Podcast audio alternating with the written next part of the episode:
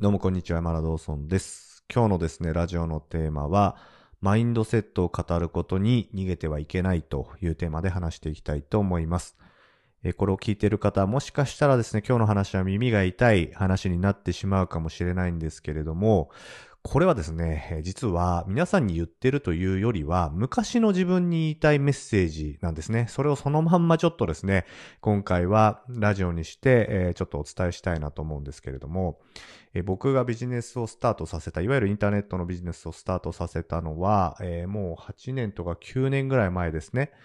まずはなんか YouTube 撮ったり、Facebook に記事投稿したり、ブログ書いたり、アメブロとかですね。当時はノートとかなかったんで、えっ、と、アメブロ書いたりとか、まあ、やってたんですけど、その時に、よくやってたことがですね、マインドセットを語るということですね。まあ、よくやってたんですね。で、ビジネスの初期の頃って結構ですね、まあメンターみたいな人が、まあ大体いてですね、僕もいたんです、当時。で、そういう人からまず言われるのが、まあマインドセットのことをね、よく言われてたんですね。まああの考え方変えろみたいな。で、まあやっぱりそういうところで今まで自分が信じてたことと全く違うことをですね、教わるわけですから、まあ当時は感動してるわけですよ。あ、こんな考え方があるんだみたいな。こんな考え方にしなきゃやっぱ結果出せないんだみたいな。えー逆に言うと、まあこういう考え方になれば成功できるんだみたいにですね、こう当時全然知識がないものですから、まあそうやってですね、こう信じて、まあそこの重要性にこう感動していくわけですよね。で、そうなってくると、えーそれをそのままですね、コンテンツにしてたりしてたんですよ。なんか自分が感動したから、まあそれをですね、周りにも伝えなきゃいけないみたいな、まあそんなイメージですよね。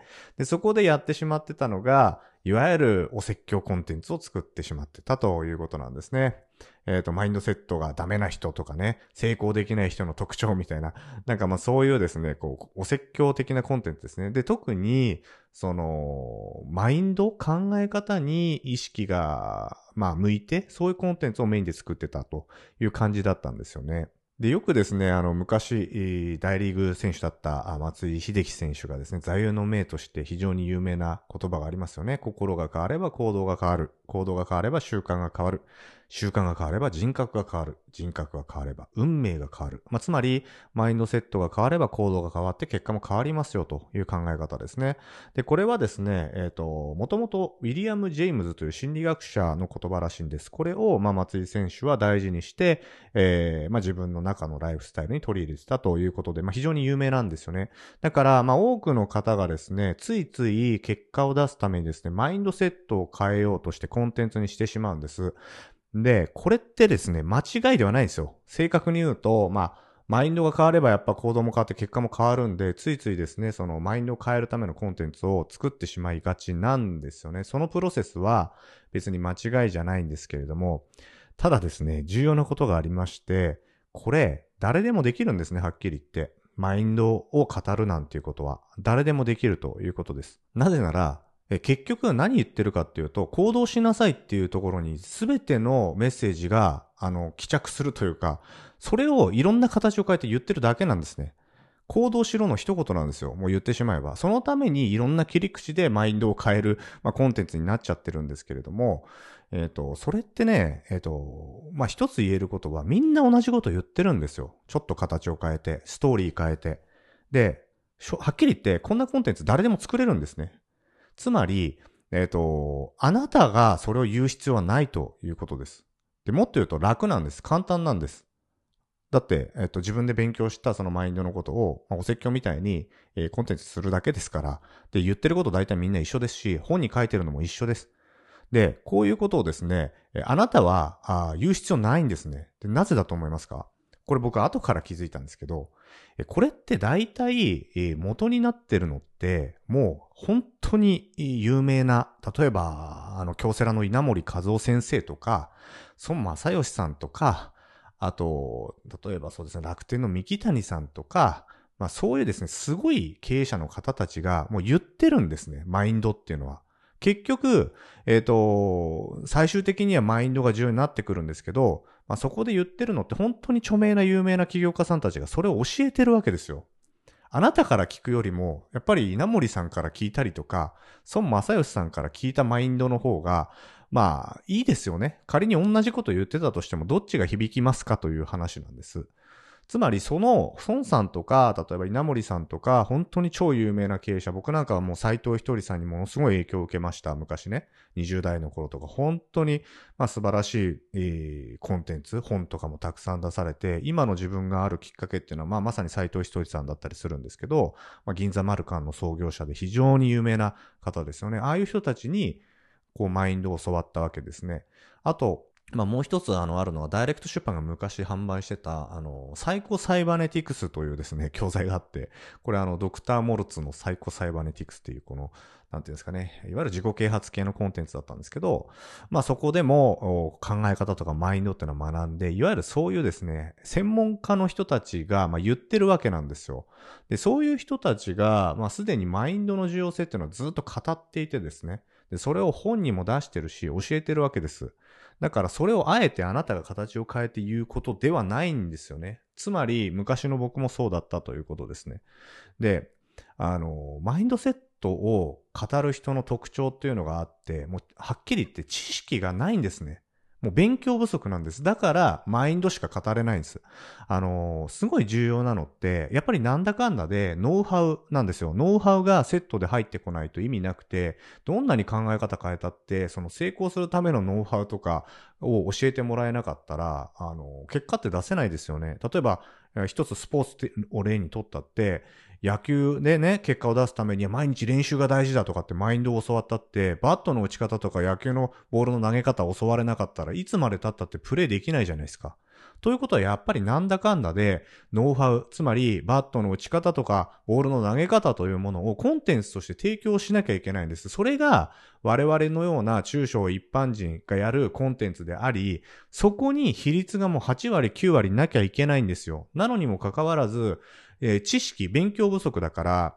えっ、ー、と、1割ぐらいがそういうノウハウであって、もう9割ぐらいマインド語っちゃうんですね。で、こんな人がもうめちゃくちゃ山ほどいるわけです。まあ、はっきり言って昔の僕がまさにそれでした。で、まあ、そういうコンテンツをやってると SNS っていいねつきやすいんですよ。だって当たり前のこと当たり前に言ってるだけですから、例えばツイッターとかフェイスブックとかインスタもそうなんですけど、あの、マインド語るとすごい反応出るんですね。で、それでいいねとかいっぱいもらってるから、まあ自分がなんかすごいいいコンテンツ作ってるような気がするんですけど、じゃあ、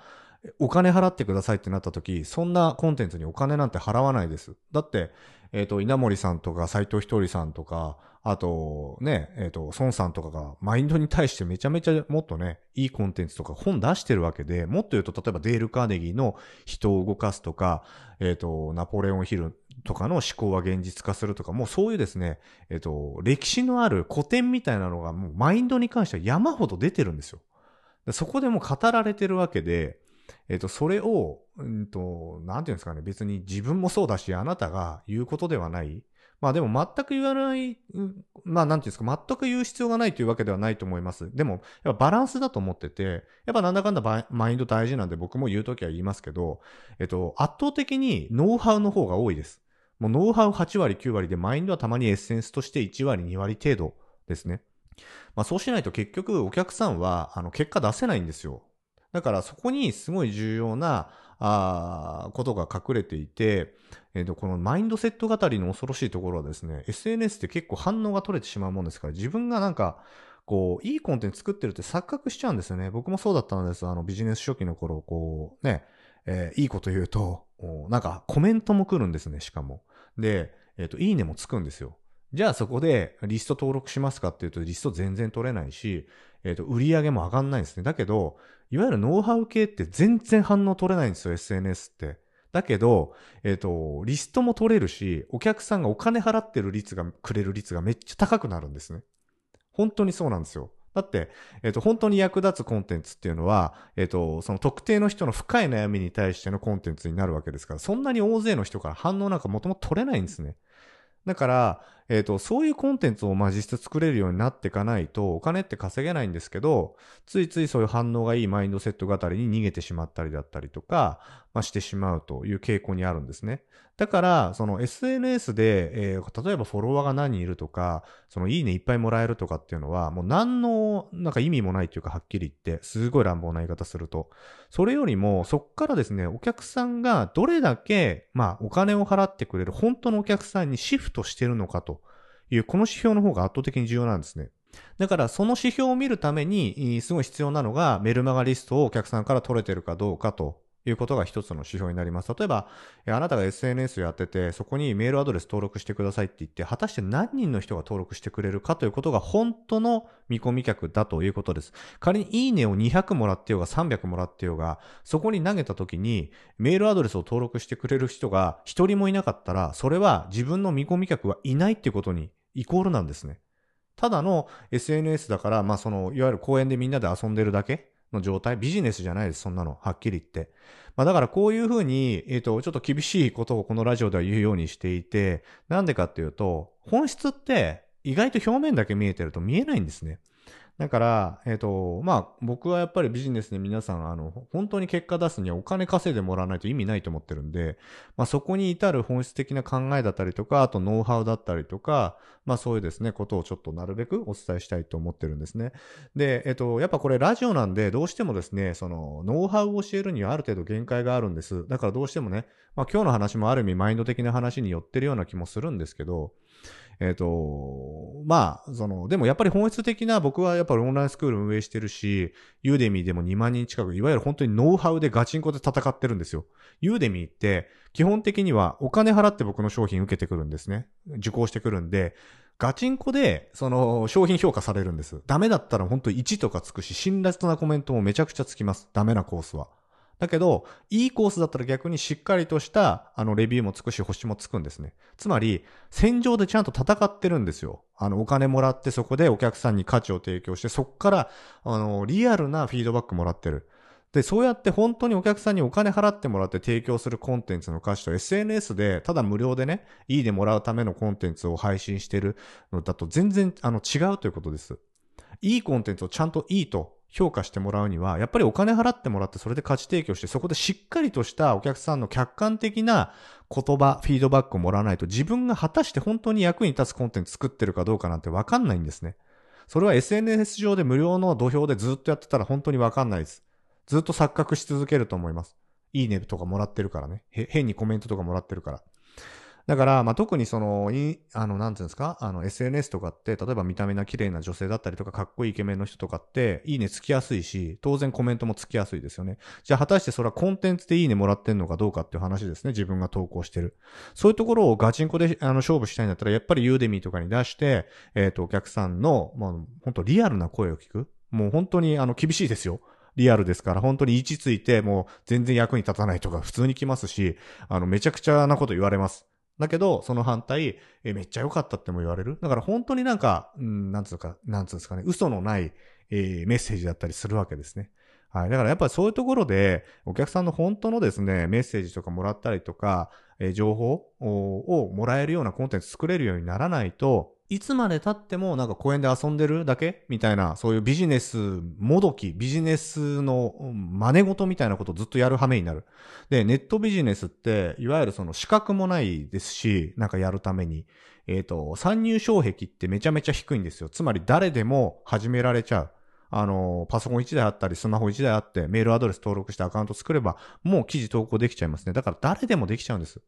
まあ、だからこそ、えっ、ー、と、なんていうんですかね、えっ、ー、と、まあ、本物にもいっぱいいるし、偽物もいっぱいいるっていうことですね。で、自分が、じゃあその、いつまでも、このビジネスとも言えないビジネスをやって甘んじてるのかどうかっていうことなんですね。あの、まあ、趣味でやってるんだったらいいと思いますけど、僕がこのラジオで伝えてる人たちっていうのは本当にビジネスで結果出して稼いで人生をより良くしたいと思ってる人に向けて、まあ、あの、言ってるメッセージなんで、もし自分が、まあそういうことをしてるようであれば、ちょっと考え方変えた方がいいと思うんですね、僕としては。はい。ということで、今日何を言いたかったかっていうと、マインドセットを語ることに逃げるんじゃなくて、えっと、まずしっかりとお客さんの役に立つノウハウをコンテンツとして作るということ。それには、あの、圧倒的な、あの、勉強量と圧倒的な行動量とチャレンジとか、まあそういうのやっていかないと作れないです。コンテンツっていうのは。だから、まあそのマインドセット語ることに逃げるんじゃなくて、日々やっぱりそういうことを、コンテンツ作りのために本読んだりとか、まあいろんな人の教材を受けたりとか、他の人の、えっと、オンラインコースね、購入してみたり、受講してみたり、いろんなことをやっていかなきゃいけないっていうことなんですね。まあそうやってやっていくことによって、えー、だんだん本物のコンテンツとか、本物の情報をアウトプットできるようになってくるという、まあそんな話でした。はい。ということで、今日はちょっと、まあ、あの、厳しめのメッセージになったと思うんですけども、これはですね、皆さんにというよりも昔の自分に言ってる感じなんです。あの、もし目の前に昔の自分が言ったらもっと厳しく言ってるかもしれません。その延長線上に成功なんかないよってこと、昔の自分にはっきり、まあ今言ってるイメージだったんですね。はい。今僕の目の前には昔の自分がこう残像のようにいて、まあその昔の自分に厳しく言った感じでした。はい。だから皆さんがもしそこに今の話の中で心当たりあるようであれば、ちょっとあの、コンテンツを作るための比率というか、まあ、ノウハウにもっと触れないかなって考えてみるといいかなと思います。はい、ということで今日は以上になります。えー、僕はですね、えー、ビジネスを自動化して時間の字を作り出すというテーマで、えー、まあ、コンセプトで、えビジネスをやってるんですけれども、もしあなたがあそのような情報に興味があるようであれば、山田道村ブログと、山田は漢字、ブロ、あの、山田は漢字、道村はひらがな、えっ、と、ブログとカタカナで検索していただくと、え僕のですね、ブログサイトがトップで出てくるので、興味のある方はぜひ検索してご覧になってください。はい、ということで、最後までありがとうございました。